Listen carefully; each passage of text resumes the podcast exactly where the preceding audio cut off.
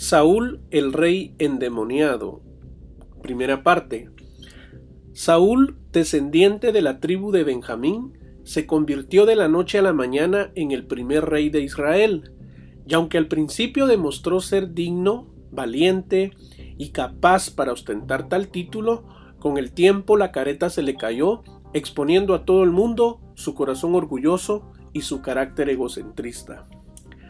Bienvenidos y bienvenidas.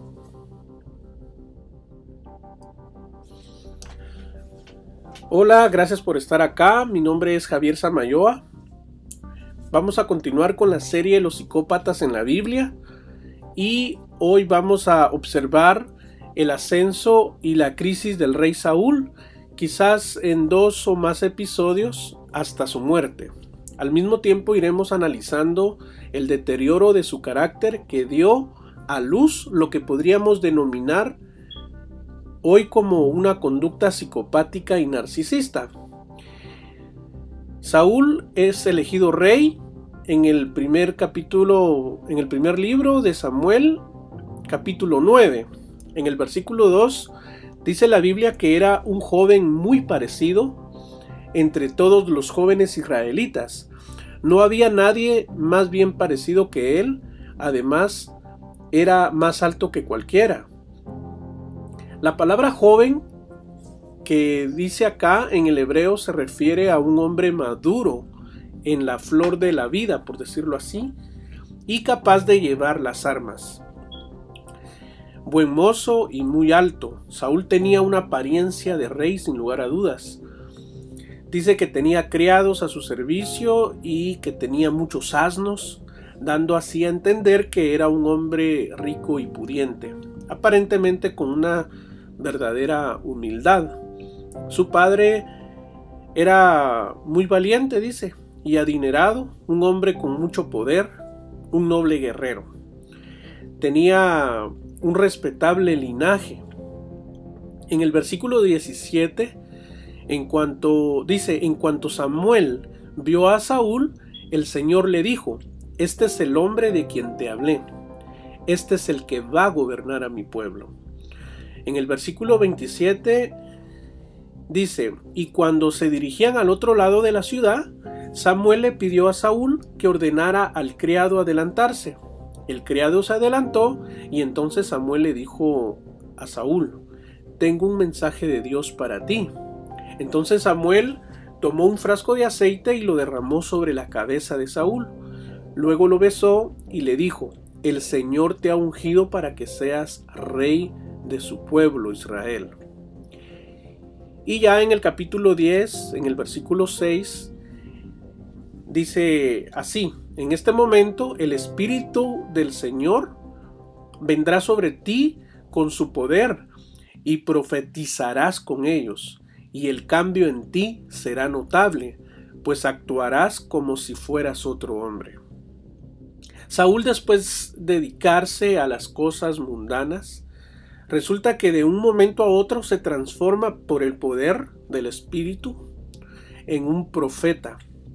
Pasó de ser un hombre joven, callado y tímido a un líder intrépido y confiado.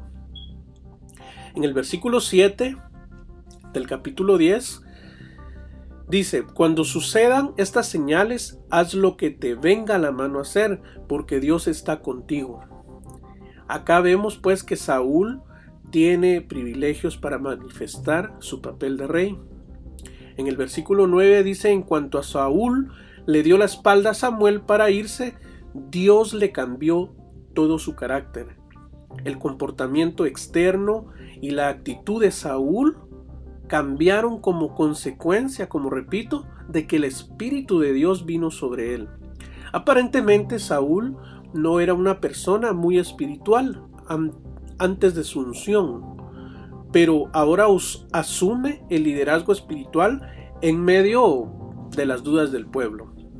Entre el versículo 17 y 25 se realiza la selección pública de Saúl. Y bueno, en el capítulo 11 eh, se relata que Saúl derrota a los amonitas. Esta victoria confirma su selección como rey Y bueno, en el Espíritu de Dios Saúl actúa de manera valiente y estratégica. En el capítulo 13, versículo 8, lo vamos a leer. Dice la palabra de Dios, Saúl esperó allí siete días, de acuerdo con el plazo que Samuel le había fijado. Pero como no llegaba, el pueblo empezó a desertar. Entonces Saúl ordenó que traigan un holocausto y ofrendas de paz y ofreció el holocausto. Saúl estaba terminando de ofrecer el, holocausto cuando llegó Samuel. Salió a darle la bienvenida. Pero Samuel le dijo, ¿qué es lo que has hecho? Y, y Saúl respondió, me di cuenta de que el pueblo estaba desertando y como tú no venías y los filisteos estaban reunidos en Micmax, en Micmas, pensé, ahora los filisteos van a venir a Gilgal para luchar contra mí, y yo no he implorado la ayuda del Señor, así que me armé de valor y ofrecí el holocausto. Pero Samuel le dijo a Saúl, lo que has hecho es una locura. No obedeciste lo que el Señor tu Dios te ordenó hacer. Si hubieras obedecido, el Señor habría confirmado para siempre tu reinado sobre Israel. Acá comenzamos a darnos cuenta ya de los defectos del carácter de Saúl. Estos comienzan a manifestarse cuando toma los asuntos en sus propias manos en lugar de seguir las la directriz de Dios.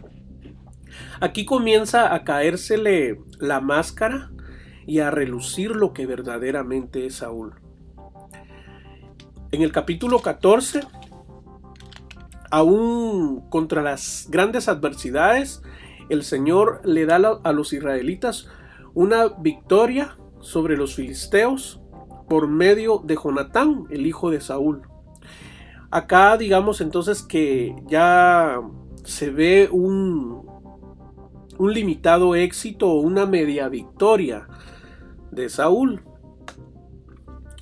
Y bueno, ya en el capítulo 15, en adelante sale a la luz el carácter psicópata narcisista de Saúl, un hombre arrogante, orgulloso, religioso, amargado, avaro, celoso, envidioso, manipulador y controlador. A partir de este capítulo, entonces nos damos cuenta que el problema de Saúl comienza con la desobediencia. Lo vamos a leer en, el, en Primera de Samuel 15, 15.1. Primera de Samuel 15.1. Dice, tiempo después Samuel le dijo a Saúl, el Señor me ha enviado a ungirte como rey de Israel, su pueblo.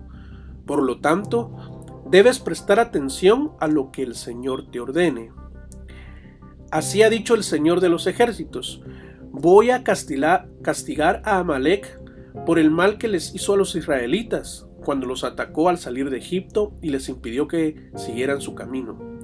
Así que ve y mata a los amalecitas, destruye todo lo que tienen, no les tengas compasión a sus hombres ni a sus mujeres y ni siquiera a sus niños de pecho ni a sus vacas, ovejas, camellos y asnos. Acá pues entonces vemos que Dios le insistió a Saúl que acabara con los amalecitas, que no quedara prácticamente ni la pezuña de un buey. Pero Saúl desobedeció. Él en verdad mató a toda la gente, pero excluyó al ganado bueno. Él fue preso de la avaricia, como vamos a ver más adelante, de modo que no destruyó todas las bestias buenas. Voy a hacer acá un comentario con relación a, la avaricia del narcisista. En el caso de, de los narcisistas, la avaricia es una característica aparentemente desapercibida, que se traduce en amor al dinero y abuso económico. El narcisista le encanta el dinero y a la narcisista también, pero no lo saben materializar. Están todo el tiempo planeando apropiarse del dinero de otros. Incluso él o ella se propone a toda costa conseguirlo, pero desde la manipulación, la victimización, la exigencia, el chantaje, acusaciones falsas o la intimidación. El narcisista es un avaro por naturaleza casi, pero es huevón también disculpen la expresión, incluso es tacaño. Le gusta solo poner la mano y ve a su pareja o expareja como cajeros automáticos. Bueno, dice después que vino el profeta Samuel y le llamó la atención por ello, pidiéndole cuentas por los animales que no había matado. Él respondió, el pueblo, los, el pueblo les perdonó para sacrificarlos al Señor nuestro Dios. Escuchen lo, que respondió Saúl. El pueblo les perdonó para sacrificarlos al Señor nuestro Dios. Aquí vemos eh, dos cosas que son parte de la naturaleza humana y número uno la religiosidad, ¿verdad? Él responde así como muy religioso. Dijo por ahí un filósofo eh, en alguna oportunidad, eh, Freud, si no estoy mal, dijo que el hombre es incorregiblemente religioso. Y acá pues estamos notando la forma en que él respondió. Y número dos, eh, le, le echa la culpa a otros. Es decir, Saúl no se hace responsable de sus actos. Y de hecho esta actitud viene desde Adán y Eva. Si ustedes se recuerdan cuando Dios vino a ellos y este, les pidió cuentas después que ellos eh, habían pecado al haber comido del, del fruto prohibido. Este comienza mm, Adán a culpar a su mujer, Eva, y Eva a culpar a, a Adán. Si bien todos somos así en el narcisista o la narcisista, esto es más marcado. El narcisista siempre le echa la culpa a otros de sus errores o de las circunstancias. Nunca se hace responsable de nada, ni de lo que dice, ni de lo que hace. Tiene una capacidad extraordinaria para cambiar el contexto y el sentido de las cosas con el fin de lavarse la mano de las manos y salir en caballo blanco versículo 13 al 30, lo vamos a leer, siempre estamos en el capítulo 15. Dice, cuando Samuel llegó a donde estaba Saúl, éste le dijo, que el Señor te bendiga. Ya cumplí con lo que el Señor me ordenó hacer. Se dan cuenta que acá nuevamente sale ese carácter religioso que también caracteriza a los narcisistas. Pero Samuel le respondió, entonces, ¿qué son esos balidos de ovejas y esos bramidos de vaca que llegan a mis oídos? Y Saúl le respondió, esos animales fueron traídos de Amalek. El pueblo dejó con vida las mejores ovejas y vacas para sacrificarlas al Señor tu Dios. Todo lo demás fue destruido. Pero Samuel le dijo, escucha bien lo que el Señor me dijo durante la noche. Y Saúl le respondió, Te escucho. Samuel añadió, ¿no es verdad que tú mismo te considerabas alguien insignificante? ¿Y no es verdad que el Señor te ha hecho jefe de las tribus de Israel y te ha consagrado como su rey? El Señor te dio una misión cuando te dijo, ve y destruye por completo a los amalecitas, combátelos hasta acabar con todos ellos. Entonces ¿Por qué no has obedecido lo que te ordenó el Señor, sino que has traído contigo lo que le quitaste a tus enemigos? A los ojos del Señor has hecho mal. Vamos a dejar ahí la lectura y, vamos a después, poco a poco, ir desentrañando cada uno de los, de los versículos. Acá entonces, pues Samuel vemos que se enojó mucho, de tal manera que pronunció un terrible juicio sobre Saúl diciendo algo así como, ¿qué le importa a Dios tu sacrificio? Él, o sea, Dios, exige obediencia, le dijo. Dios no te ordenó sacrificar los animales. Pero Saúl, ¿qué hizo? Comenzó a justificarse. Exactamente como suelen hacerlo los narcisistas todo el tiempo, a racionalizar las cosas en vez de tener una actitud humilde y decir, por ejemplo, lo siento, me equivoqué. Pero eh, realmente eso es un imposible en la mente de un narcisista o de una narcisista porque su ego es tan grande. El narcisista nunca se ve como un perdedor. Él siempre querrá ganar una discusión, manipula las situaciones, incluso se enoja cuando, aunque, aunque no tenga la razón. Vamos a, leer ahora lo que dijo, cómo se, cómo se justifica Saúl. Dice en el versículo 20, yo cumplí lo con, con lo que me ordenó el Señor. Destruí a los amalecitas y como prueba he traído a Agag, su rey. Fue el pueblo quien tomó lo mejor de las ovejas y vacas, lo que debió haber sido destruido primero para ofrecer sacrificios al Señor tu Dios en Gilgal. Acá nuevamente, en como vemos, Saúl continuó justificándose y defendiendo lo que había hecho pero la desobediencia le fue echada en cara. ¿Verdad que los narcisistas cuando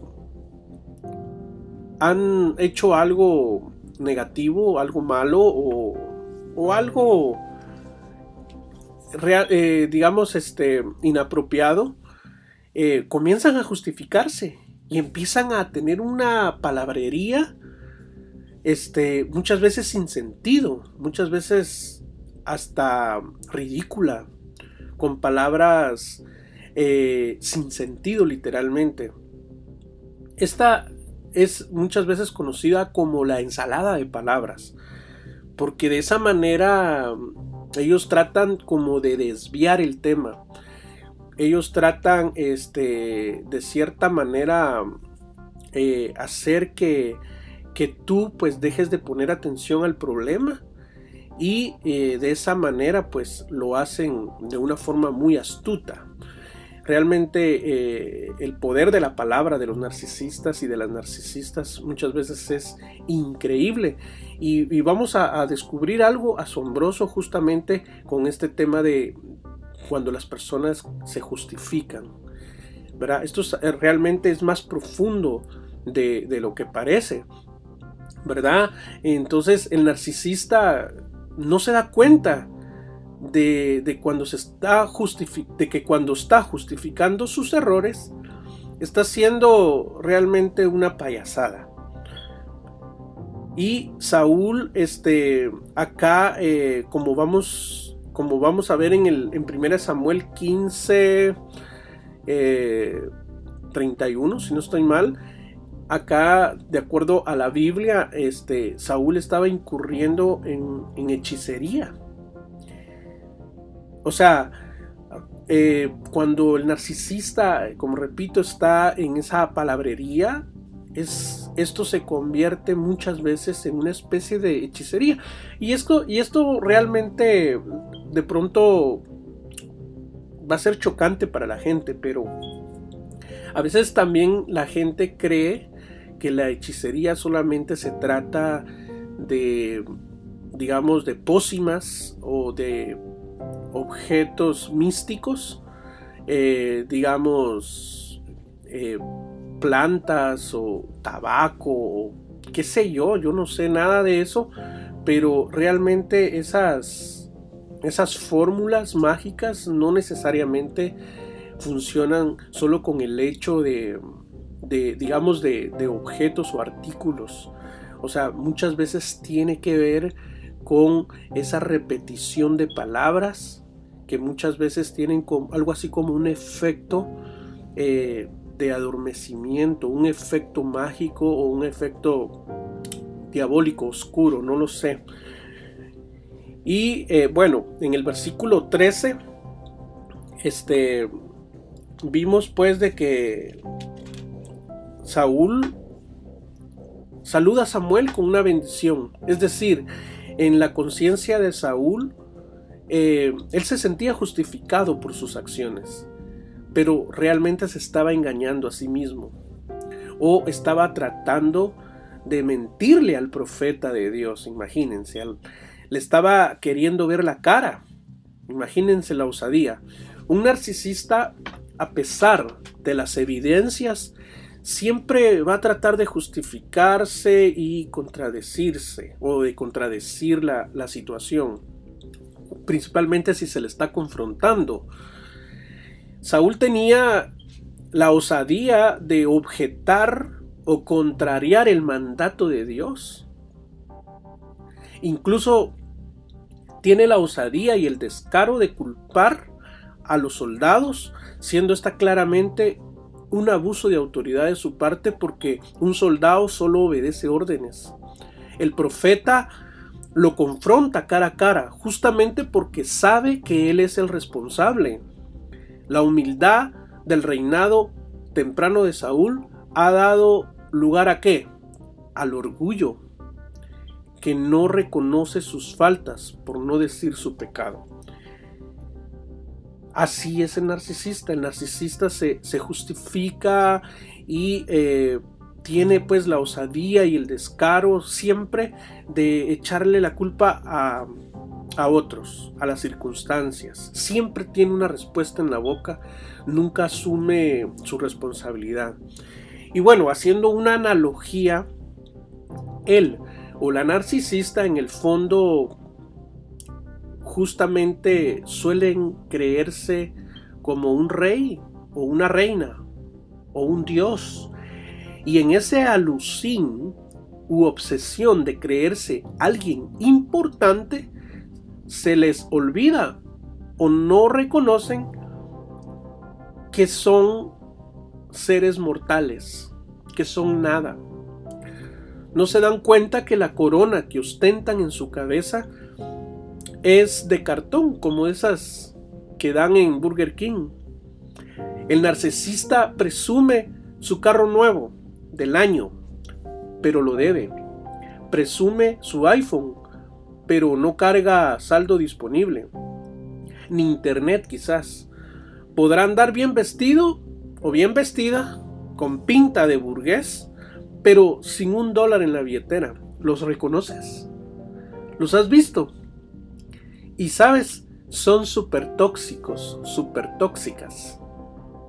En el ámbito de las parejas, en un conflicto, la narcisista hace el papel de la reina o el narcisista el papel del rey.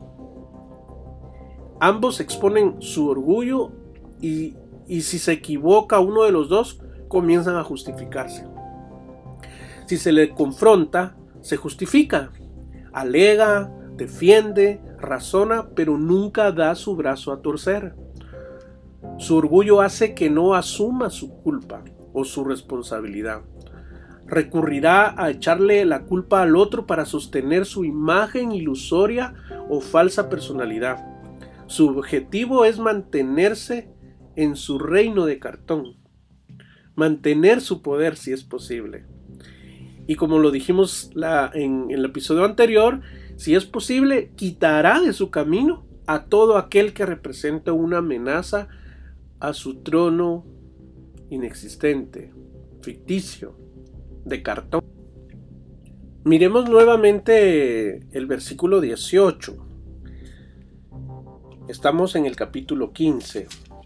Versículo 18 dice, el Señor te dio una misión cuando te dijo, Ve y destruye por completo a los amalecitas, combátelos hasta acabar con todos ellos.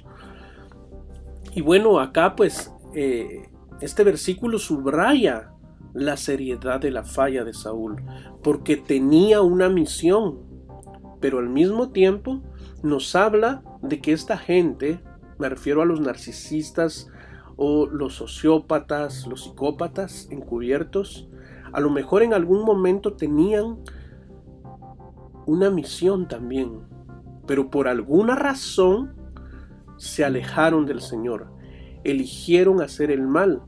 Entonces Dios los abandonó. Y para esto me voy a fundamentar en Romanos 1.18.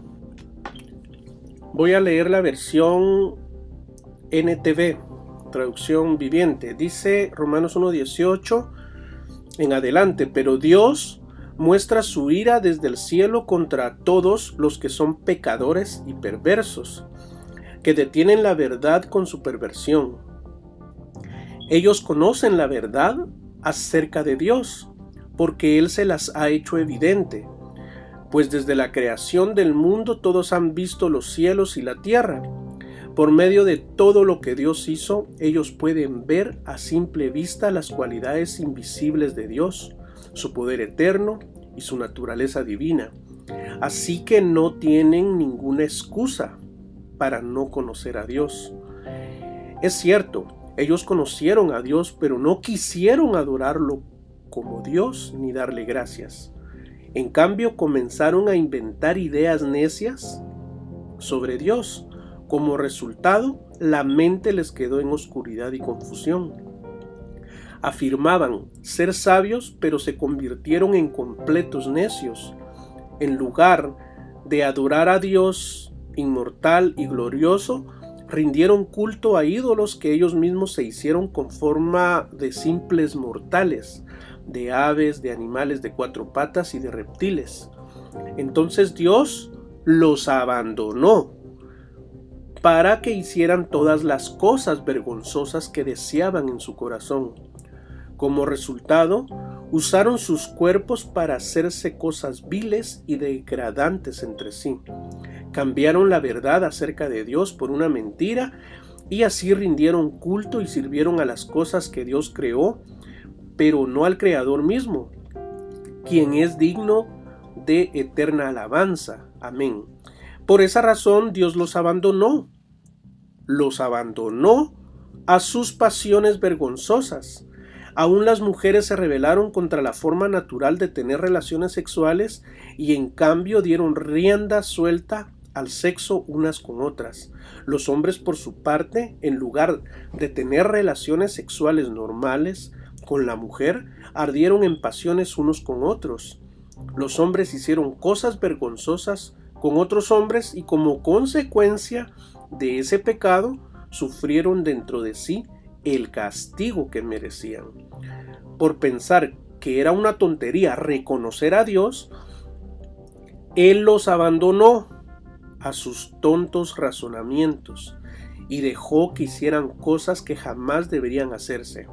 Se llenaron de toda clase de perversiones, pecados, avaricia, odio, envidia, homicidios, peleas, engaños, conductas maliciosas y chismes. Son traidores, insolentes, arrogantes, fanfarrones y gente que odia a Dios. Inventan nuevas formas de pecar y desobedecen a sus padres, no quieren entrar en razón, no cumplen lo que prometen, son crueles y no tienen compasión.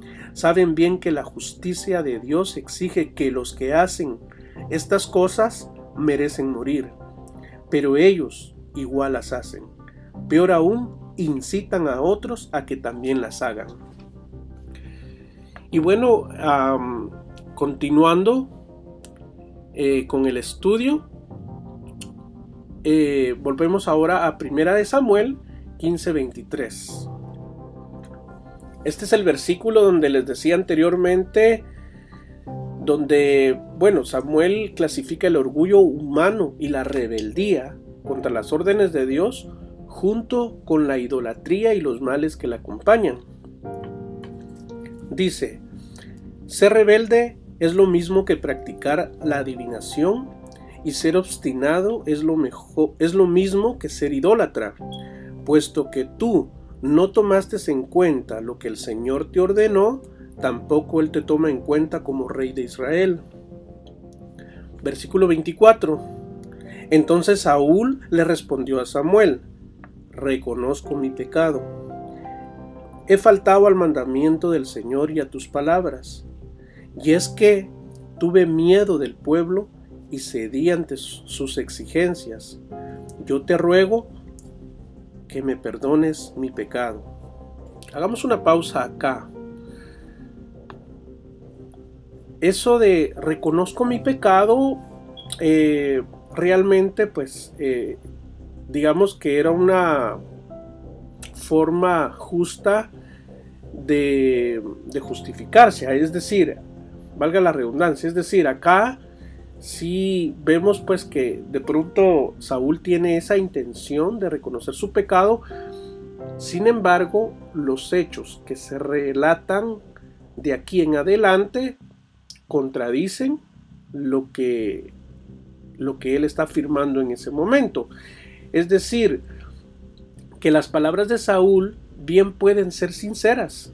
Sin embargo, no solo las matiza cuando dice tuve miedo del pueblo y cedí ante sus exigencias, sino nuevamente pues vemos que le echa la culpa al, al pueblo de sus actos y eh, de esa forma pues elude nuevamente la culpa. Ruego que perdones mi pecado. Acá vemos nuevamente esa esa religiosidad a flor de piel y eh, bueno, esta confesión eh, resulta realmente un poco sospechosa porque realmente no hay un arrepentimiento como tal, eh, porque como digo, los, los eventos que, comienzan a suceder de, de, ahorita en adelante, pues dicen totalmente lo contrario. Pero bueno, haciendo un comentario, los narcisistas realmente también suelen disculparse.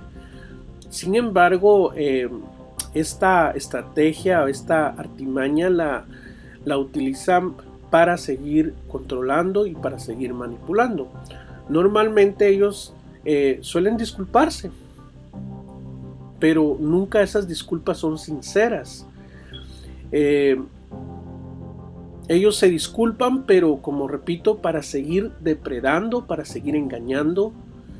Y si se disculpan, realmente es para mantenerse en ese trono que ellos creen tener, en ese trono que ellos creen ostentar.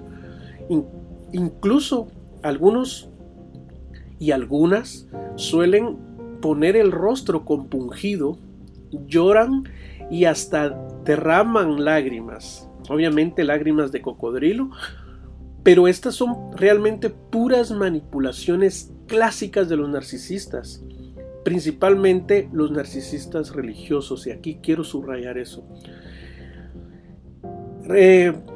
realmente el hecho de que suelen hablar lento y calladito, realmente eso lo hacen para aparentar que son espirituales, pero realmente en sus, en sus casas, con sus parejas, son unos monstruos, déspotas con su esposa o sus hijos.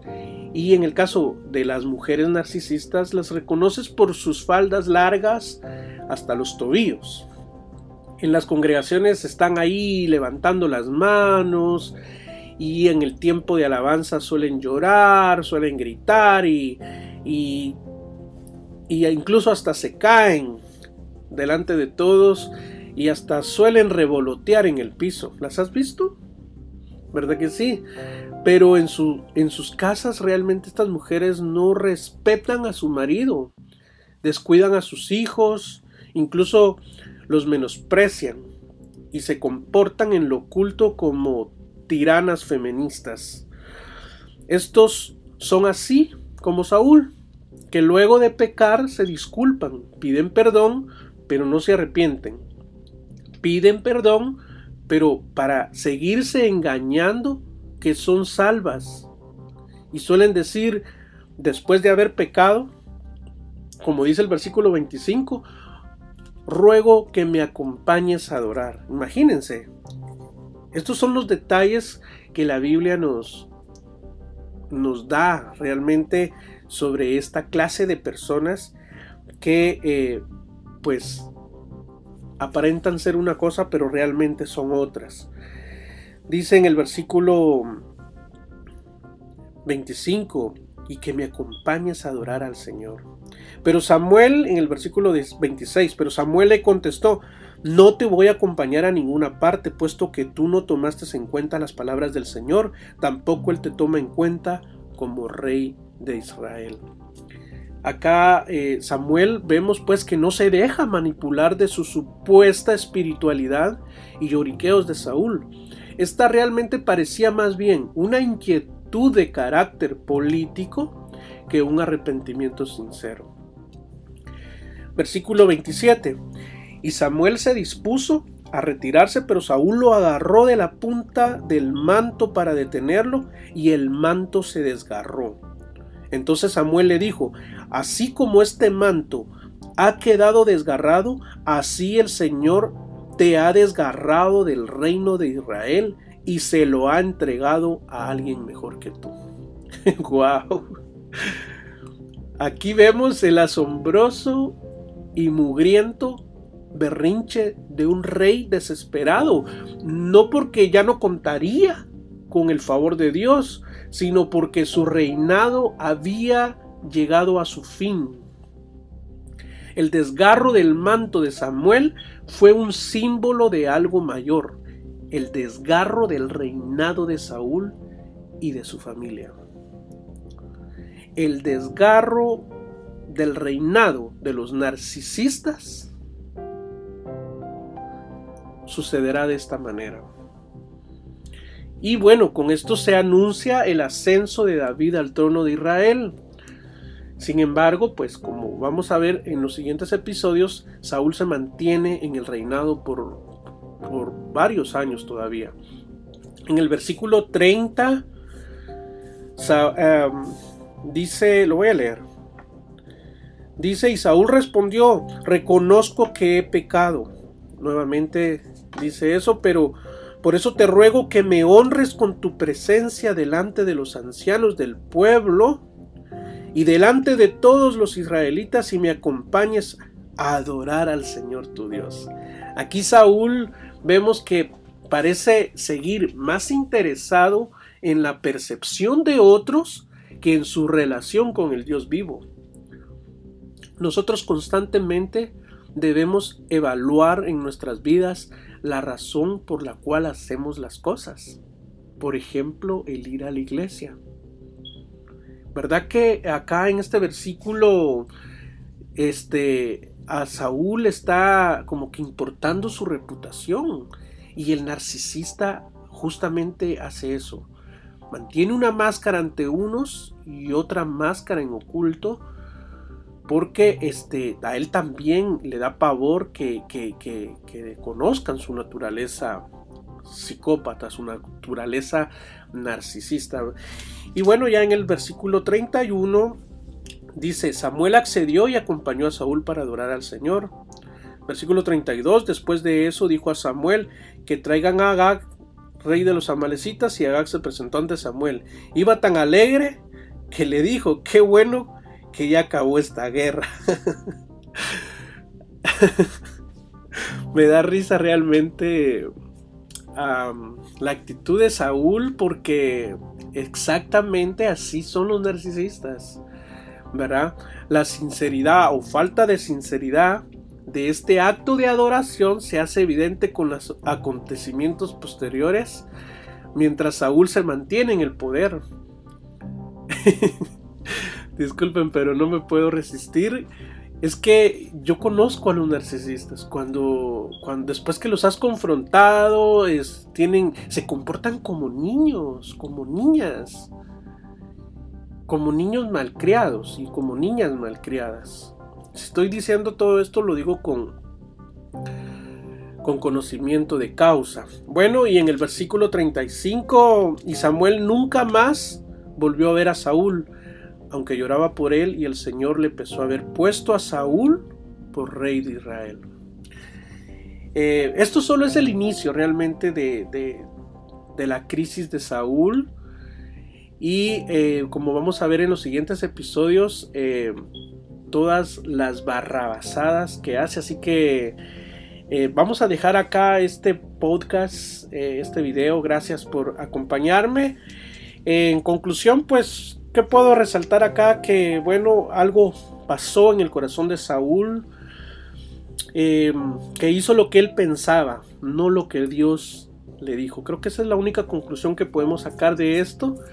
Y obviamente pues al suceder eso comienza pues a revelarse la, la personalidad, la conducta psicopática y narcisista de este rey.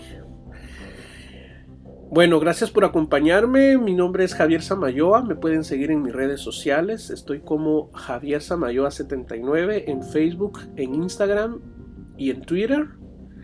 Y pues bueno, será un gusto tenerlos por ahí. Si te gustó este video, dale un like, suscríbete, compártelo. Y eh, gracias. Un abrazo. Bendiciones.